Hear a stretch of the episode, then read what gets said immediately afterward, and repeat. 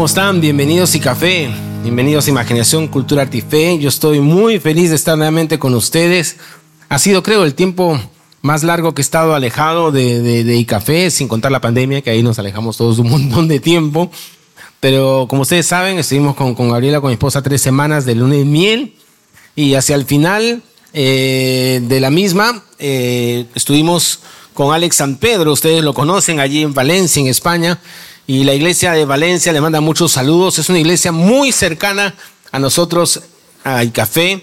Eh, de hecho, algunos les he contado cómo al inicio, cuando estábamos empezando toda la visión de desarrollar ICAFé, eh, conversábamos mucho con Alex, que es bien amigo de nosotros, y él tenía una visión muy similar. Al final, él ha hecho lo propio en en Valencia, se llama Valentia la iglesia, y nosotros aquí, así que hay una relación muy cercana y vamos a estar en el futuro y vamos a avisarles porque tenemos muchas conversaciones y estamos trabajando para eh, acercar los vínculos. Y también coincidió que cuando apenas regresamos de las tres semanas de, viaje que tuvimos, eh, tenía un compromiso ministerial en, en, Nashville, con músico a músico, es un ministerio que algunos han escuchado, que hacemos conferencias de adoración en distintos lugares. Estuve compartiendo la palabra allí y de allí pasé finalmente a Dallas para unos compromisos laborales. Así que ha sido eh, al total cuatro semanas muy intensas, muy largas, separados. Pero ya estoy aquí. Y estamos entrando en esta última recta del año que va a incluir, incluye la temporada navideña, que como saben, aquí en el café amamos mucho. Así que ya hay una decoración ahí en esta habitación de Navidad. Ya las próximas semanas vamos a ir decorando mucho más. Y hoy vamos a terminar nuestra serie que recuerdan, le llamamos preguntas. Y esta serie tuvo dos partes. La primera eran preguntas, recuerdan, que le hacían a Jesús y esas respuestas de Jesús que eran sorprendentes. Y la segunda parte, que estamos terminando hoy, eh, han sido preguntas que Jesús hacía a las personas. De hecho, como dije desde el comienzo, no estamos agotando este tema porque hay muchas más preguntas que le hicieron y muchas más preguntas que Jesús hizo. Así que tenemos para, para una tercera parte de preguntas. Y esta semana final me encanta porque vamos a ver algo que es como una mezcla de las dos cosas. Es decir, veremos un momento donde a Jesús le hacen una pregunta y cómo la responde, o mejor dicho, cómo no la responde, al menos de la manera que sus interrogadores querían. Y luego vamos a ver a Jesús haciendo una pregunta muy, muy particular. Ahora, esta historia es muy, muy famosa, es muy conocida en las escrituras. Muchos han hablado de ella, incluso ha habido debates sobre el origen exactamente, pero refleja perfectamente el carácter de Jesús, el mensaje del Evangelio. Esta historia aparece en el Evangelio de Juan. Y el capítulo anterior, al lugar donde aparece esta historia, nos muestra algo muy interesante. Nos muestra el efecto que está teniendo Jesús en la población. Se están generando discusiones incluso entre los miembros de su familia, porque sus propios hermanos no creían en él. Luego hay discusiones acerca de Jesús entre la gente del pueblo y empiezan a discutir sobre la identidad de Jesús. ¿Será realmente este el Cristo? Hay discusiones sobre su origen, pero uno dice, es de Galilea, no saben que nació en Belén, o sea, hay un montón de discusiones. Hay que darle una mirada a estos versículos para terminar de entender lo que estaba pasando alrededor de Jesús. Así que vamos a ver un instante Juan 7, desde el verso 40. Y eso está en el capítulo anterior a donde está nuestra historia, que está en Juan 8. Miren lo que dice Juan 7 desde el versículo 40. Dice así. Entonces, algunos de la multitud, oyendo estas palabras, decían, verdaderamente este es el profeta. Otros decían, este es el Cristo. Pero algunos decían, de Galilea ha de venir el Cristo. ¿No dice la escritura que del linaje de David, de la aldea de Belén, de donde era David, ha de venir el Cristo? Hubo entonces disensión entre la gente a causa de él. Y algunos de ellos querían prenderle, pero ninguno le echó mano. Qué interesante, ¿no? Jesús está en medio de la controversia. No sería ni la primera ni la última vez. De hecho, gran parte del ministerio de Jesús va a estar marcado por el conflicto, por las discusiones. ¿Por qué? Porque Jesús rompe constantemente paradigmas y al hacerlo crea disrupción. Jesús es disruptivo, la palabra de moda, ¿no? Jesús es disruptivo, el Evangelio es disruptivo. Y quienes somos seguidores de Jesús, muchas veces seguiremos causando los mismos conflictos. Lo que pasa es que más bien caemos en la tradición, en la religiosidad, en la comodidad de nuestras formas y nos olvidamos de este carácter revolucionario del mensaje de Jesús. Por eso es que los religiosos querían atraparlo, querían prenderle, querían ponerle mano, juzgarle, porque eran constantemente retados estos religiosos, eran desafiados por el mensaje de Jesús. Y lo que sucede en el siguiente capítulo va a reforzar esta separación entre ellos, estos religiosos, y el mensaje disruptivo de Jesús. Y ahora sí vamos al capítulo 8 de Juan. Mira cómo empieza. Por la mañana Jesús volvió al templo y todo el pueblo se le acercó y él se sentó y les enseñaba. Por la mañana Jesús volvió al templo y todo el pueblo se le acercó y él se sentó y les enseñaba. Esto es interesante, porque fíjate que junto con el conflicto, tremendo conflicto que Jesús ocasionaba, se da también como una atracción natural hacia su mensaje. El pueblo dice se acercaba a Jesús y Jesús lo aprovechaba para hacer qué cosa? Enseñarles. Y a veces minimizamos eh, el, mensaje del Evangelio, el mensaje de Jesús, pensando que es demasiado para las personas que terminarán alejándolos o alejándose, cuando es todo lo contrario. Es justamente ese carácter disruptivo, revolucionario del mensaje de Jesús lo que atrae a las personas. Y mira lo que pasó a continuación. Entonces, dice el versículo 2, eh, los escribas y los fariseos les llevaron a una mujer que había sido sorprendida cometiendo adulterio. La pusieron en medio y le dijeron, Maestro, esta mujer ha sido sorprendida en el acto mismo de adulterio. En la ley, Moisés nos ordenó apedrear a mujeres como esta. ¿Y tú qué dices? ¿Y tú qué dices? Ahora, Jesús, ¿qué está haciendo aquí? Está enseñando, como acostumbra hacerlo. Y en medio de su enseñanza, imagínate ese, cuadro, Jesús enseñando, aparecen esos escribas y fariseos. Ya hemos mencionado muchas veces, estos escribas fariseos eran grupos religiosos judíos, personas que se consideraban a sí mismos intachables, cumplidores de la ley. Estaban constantemente a la casa de cualquiera que no estuviera a la altura de ellos o que cumpliera sus estándares. Y es este grupo además, el que estaba bastante incómodo con las enseñanzas de Jesús. Ellos eran parte de este grupo que creaba discordia, que cuestionaban, que ponían constantemente en duda lo que Jesús decía, incluso distorsionaban sus palabras, distorsionaban sus enseñanzas. En otras palabras, querían desprestigiar a Jesús, querían hacerlo quedar mal, querían ponerle trampas.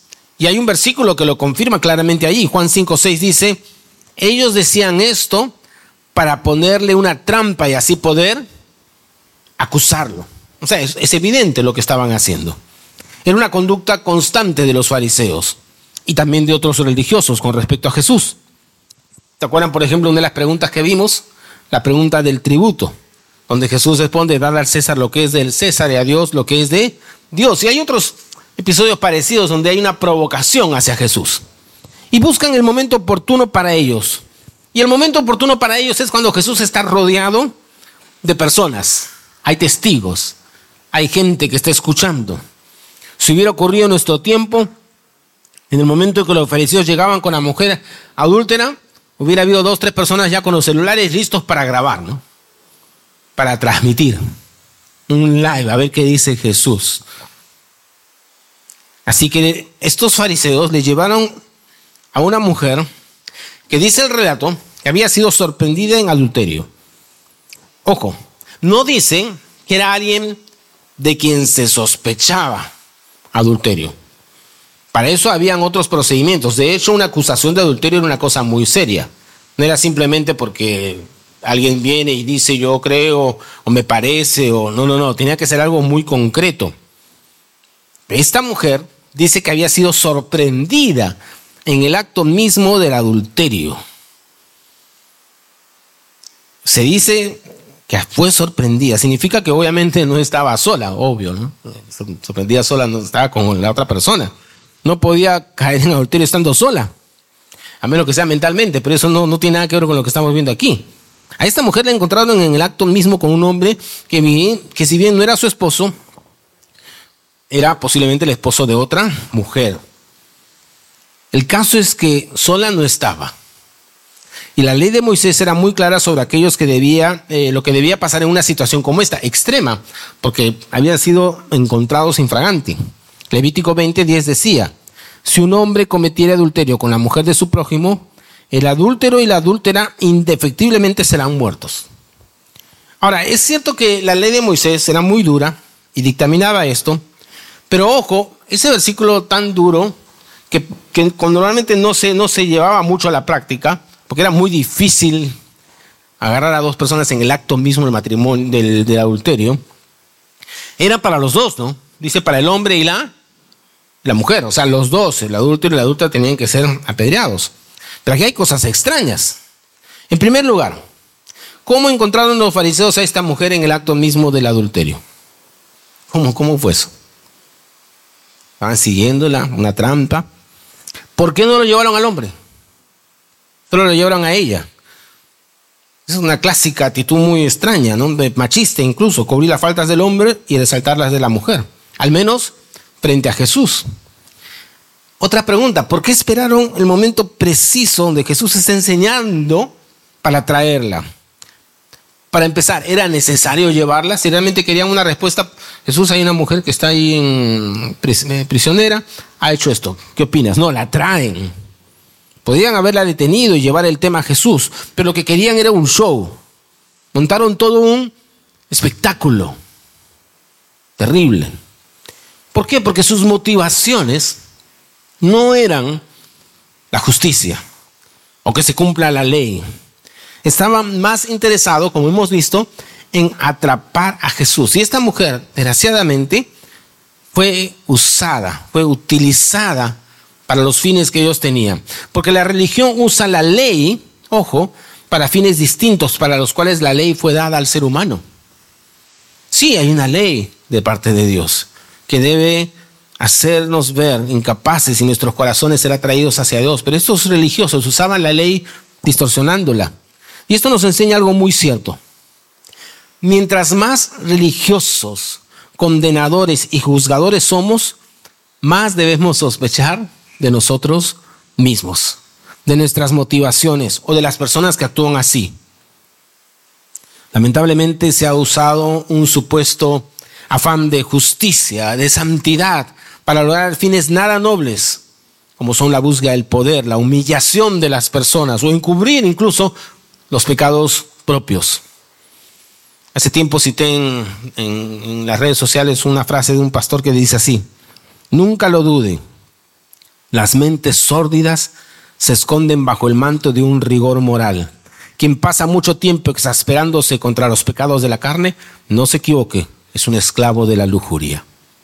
Ahora, no digo que eso sea un absoluto, una verdad total, pero se ha visto muchas veces, aún en nuestro mundo evangélico, y no voy a mencionar nombres aquí, pero quienes tenemos muchos años en la fe, hemos podido ver a los más arduos defensores de la moral, a quienes denunciaban vehementemente ciertos pecados, luego ser descubiertos en esos mismos pecados o incluso otros peores.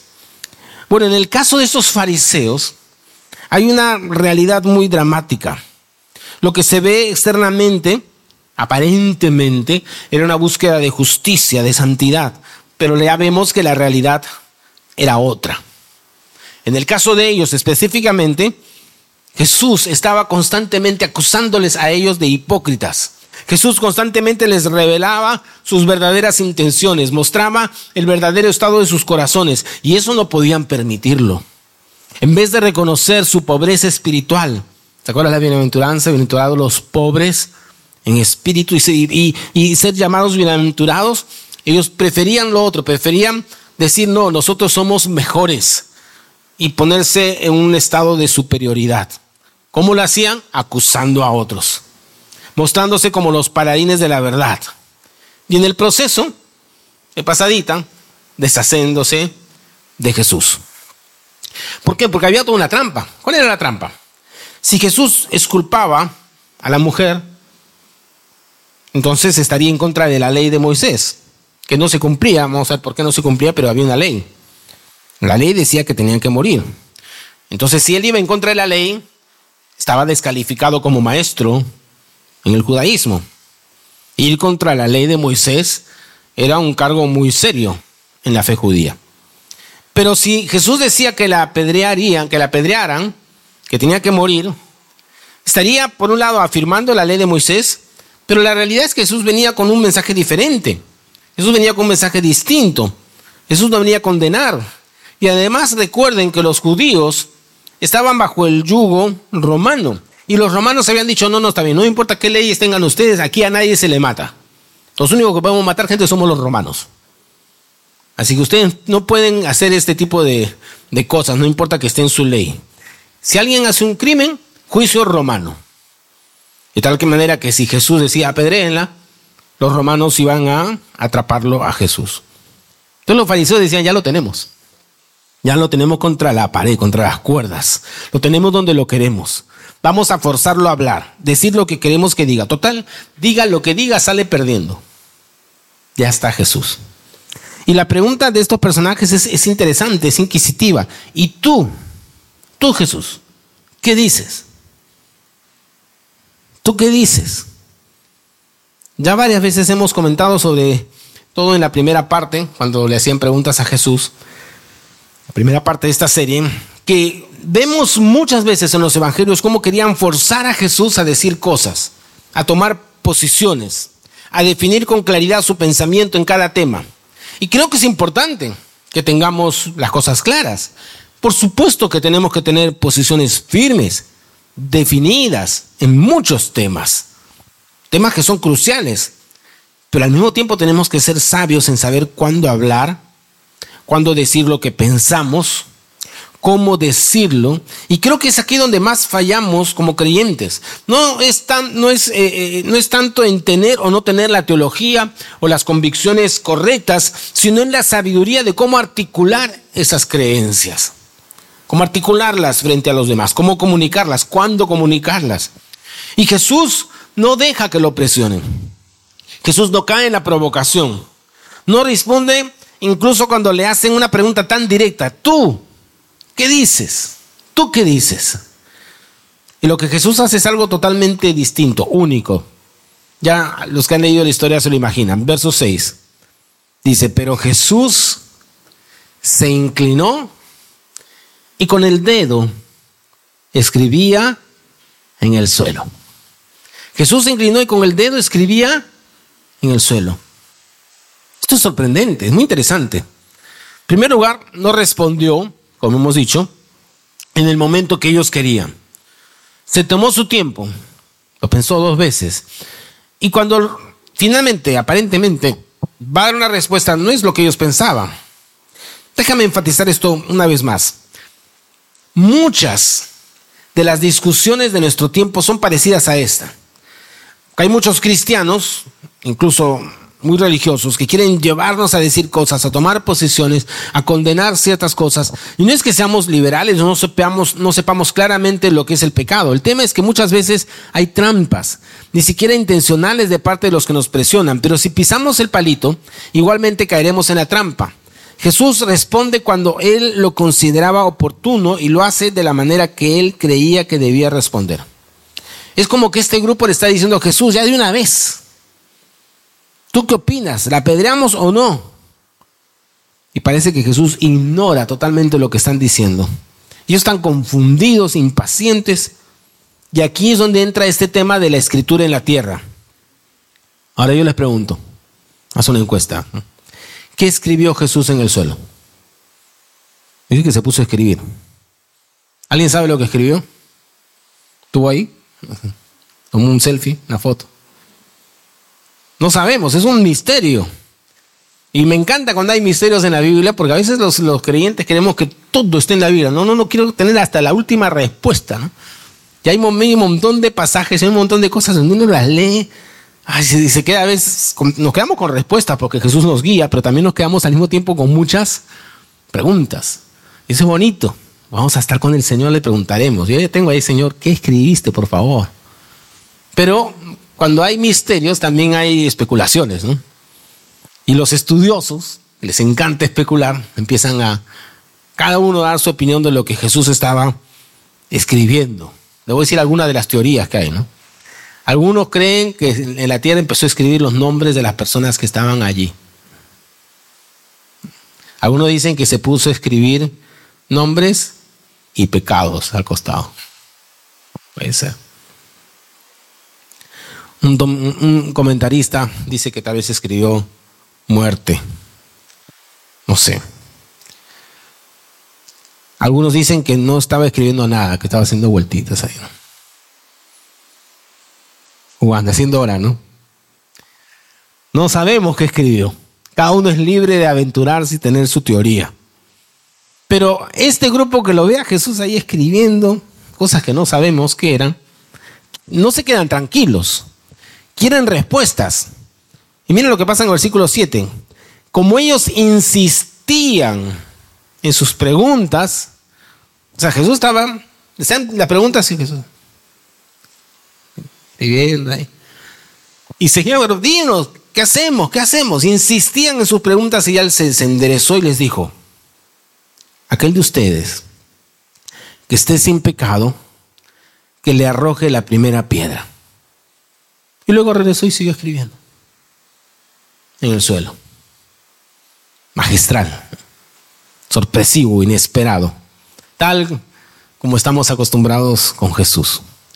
Con esta respuesta Jesús voltea la situación. ¿Por qué? Porque en primer lugar no está negando la ley de Moisés, pero le está añadiendo una variable. Es como si dijera, muy bien, este pecado de adulterio efectivamente se castiga con la muerte, con la lapidación. Perfecto. Pues que así sea. Pero la primera piedra la va a tirar aquel de ustedes que esté sin pecado. Aquel que mire en su interior, en la historia de su propia vida, y pueda decir sin lugar a dudas, yo nunca he pecado. Y aquí nos encontramos frente a la realidad del ser humano. ¿Y cuál es esa realidad? Todos somos pecadores. Ninguno de nosotros podemos tirar la primera piedra. No tenemos derecho de hacerlo. Somos tan culpables como la mujer que fue capturada en el acto mismo del adulterio. Por eso es que vivir condenando a otras personas, emitiendo juicios, es tan absurdo, porque nosotros también somos pecadores. Sin embargo, es lo que hacemos constantemente. Nos justificamos en la ley y tomamos en las manos las piedras de una justicia que no nos corresponde.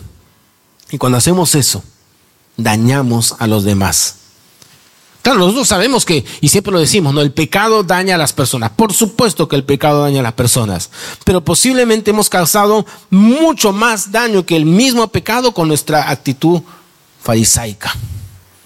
¿Cuántos han sido golpeados, lastimados, alejados de Dios y heridos por las piedras de nuestra condenación? Tal vez tú estás aquí y eres uno de los que tiene las marcas de piedras en su propia vida.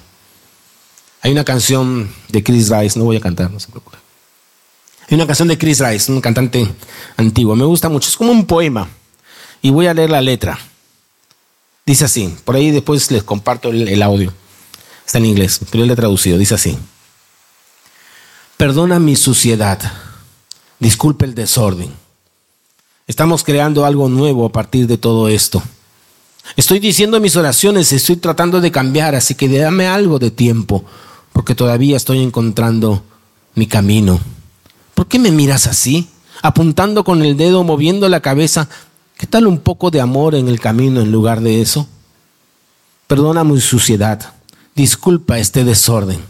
He dejado un rastro de escombros, así que tienes que ser muy cuidadoso por donde pisas. He cometido algunos errores y qué? He hecho varias cosas mal. ¿Podrías arremangar tus pulcras mangas y ayudar a un hermano en el camino? Perdona mi suciedad. Disculpa el desorden. Por favor, no seas otro juez al que tenga que tratar de impresionar. Deja de ponerme nombres, deja de lanzar tus piedras.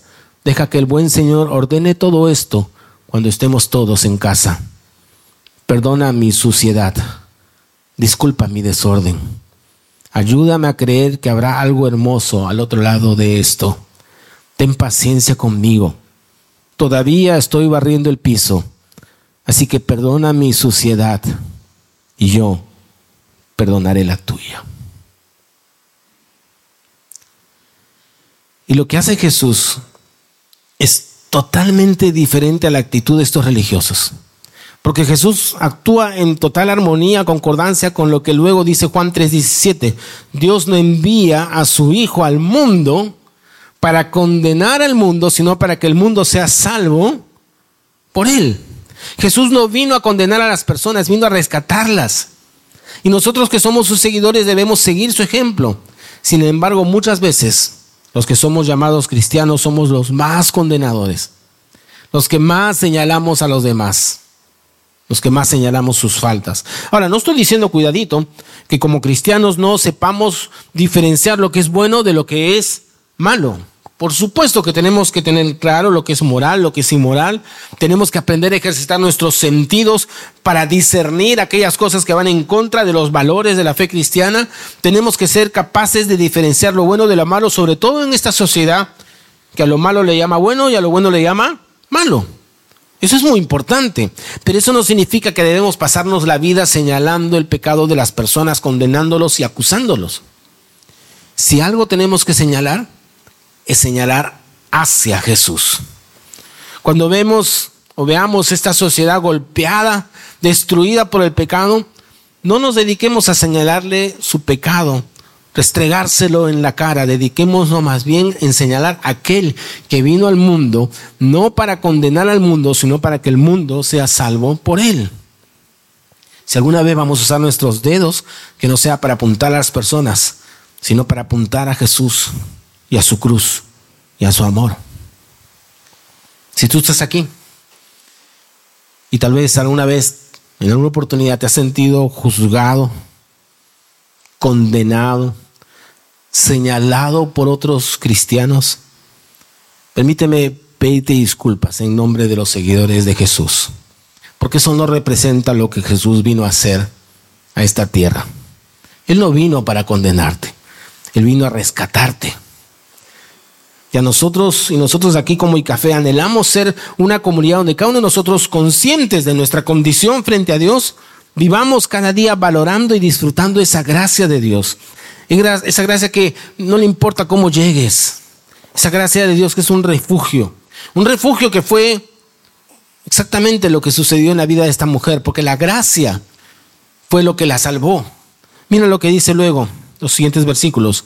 Ellos, los fariseos, al oír esto, se fueron retirando uno a uno comenzando por los más viejos y siguiendo por los más jóvenes. Los fariseos, el pueblo, todos los que querían apedrear a la mujer. Solo se quedó Jesús y la mujer permanecía en medio. Cuando había una iniciativa como esta, una propuesta como la que hizo Jesús, en esa tradición, los primeros que tenían que responder, sacar la cara, ¿quiénes eran? Eran los mayores. Así que al inicio, cuando Jesús, el que esté libre de pecado, tiene la primera piedra, todos miraron a los mayores, ¿no? A los veteranos. Posiblemente al que estaba ahí, que era el mayor de todos. Pero este suelta la piedra, se retira. Como era mayor, tenía más pecados que recordar. Pues,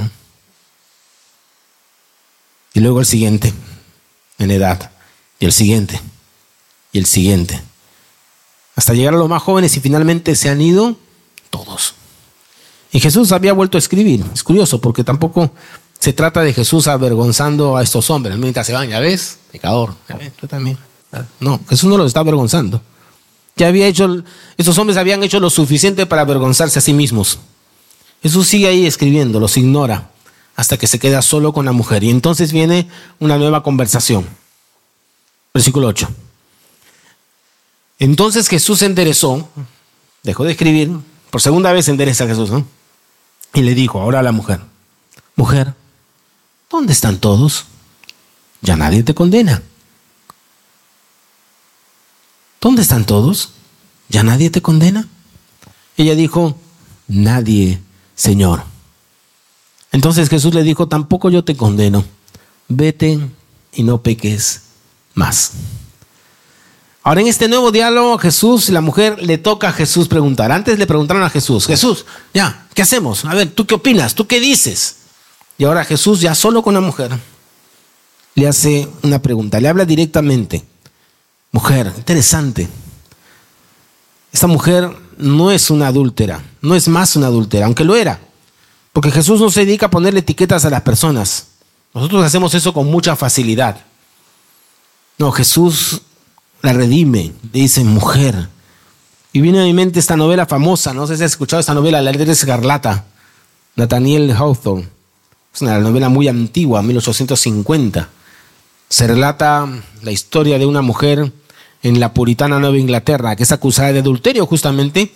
¿Y cuál era su condena? Tenía que llevar una A escarlata en el pecho, para que todos sepan que ella es la adúltera. Y Jesús no hace eso. Jesús no pone marcas en esta mujer, no la denigra, no la avergüenza, la levanta, la dignifica con su trato, con su perdón. Y eso hace Jesús con cada uno de nosotros. No importa lo que haya pasado, lo que hayas hecho. Jesús te ve como alguien amado, valorado, valorada. Y le pregunta, ¿dónde están todos? ¿Ya nadie te condena? Qué pregunta tan dramática. Esta pregunta le hace ver a la mujer que ella no es la pecadora, o mejor dicho, no es la única pecadora. Porque hasta ese momento cuando la traen y la ponen ahí en el centro, todos alrededor como superiores, ella se sentía que era la peor, escoria. Pero ahora esta mujer se da cuenta que no está sola, no es la única pecadora. La huida de sus acusadores revela que ellos también eran pecadores.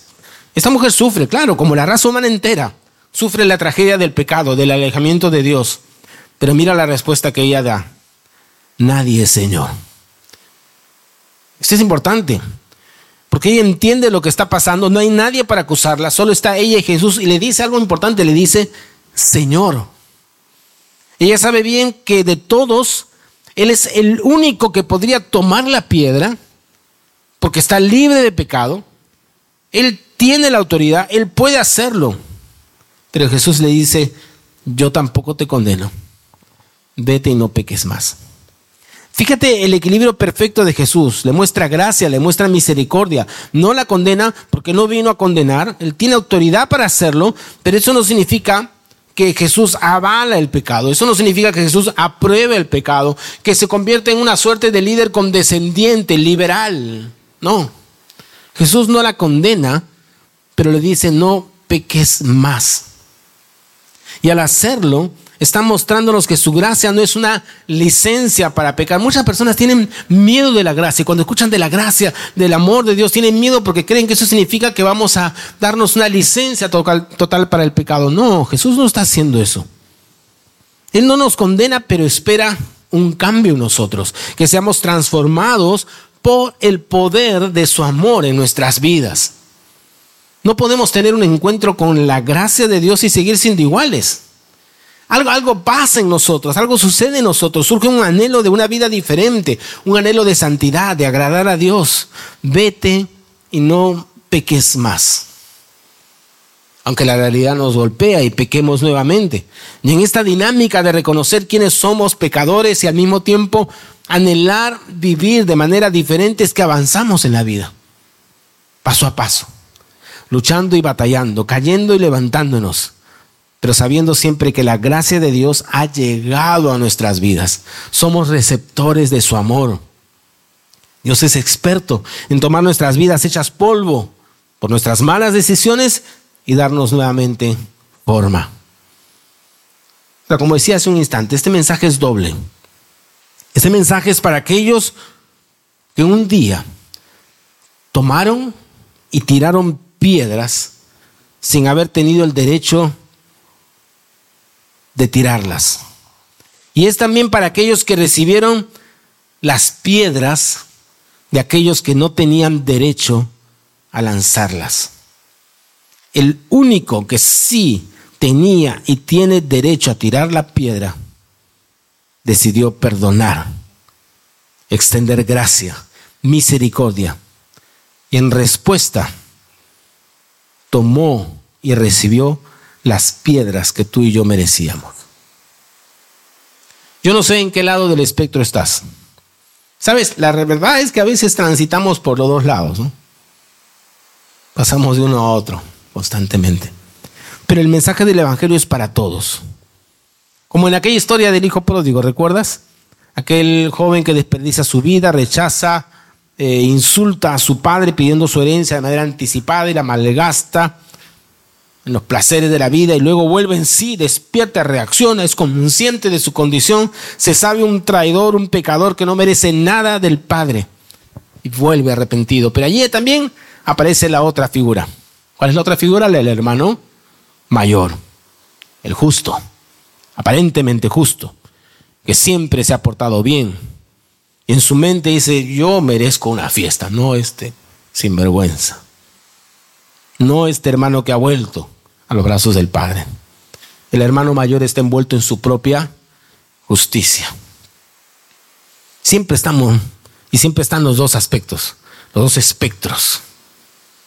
Si eres como la mujer adúltera o el hijo pródigo, recuerda cuánto te ama Jesús.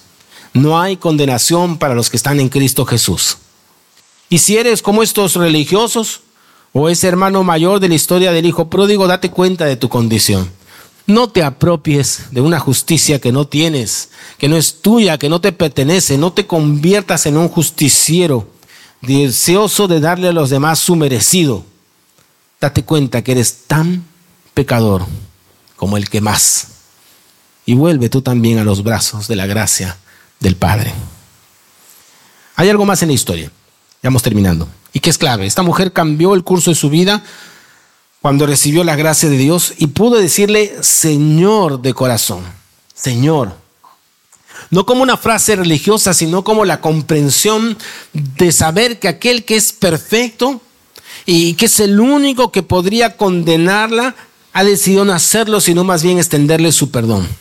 Y si tú estás aquí y eres consciente de la condición de tu vida, como todos tenemos que serlo en algún momento, y nuestra necesidad de la gracia de Dios, lo único que tenemos es simplemente orar y entregarle todo a Él y decirle, Señor, Señor, perdóname, transfórmame en una nueva persona.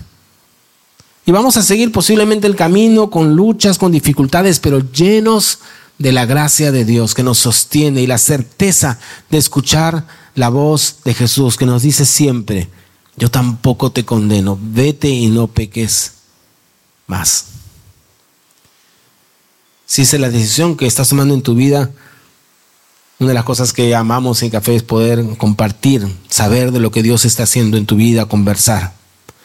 Y si has sido de los religiosos, también es momento de decirle, Señor, perdóname por haberme alejado del mensaje del Evangelio. Perdóname por haber traído condenación a la vida de las personas cuando lo que tú traes es gracia, amor, perdón, misericordia, salvación. Suelta las piedras. Suelta las piedras. Únete más bien a la fila de los pecadores perdonados y amados por un Dios que es amor y justicia al mismo tiempo. Vamos a orar. Señor, gracias por estas historias tan extraordinarias que nos muestran tu carácter y que nos confrontan, Señor, con nuestra realidad, con nuestro pecado, y se hace evidente, Señor.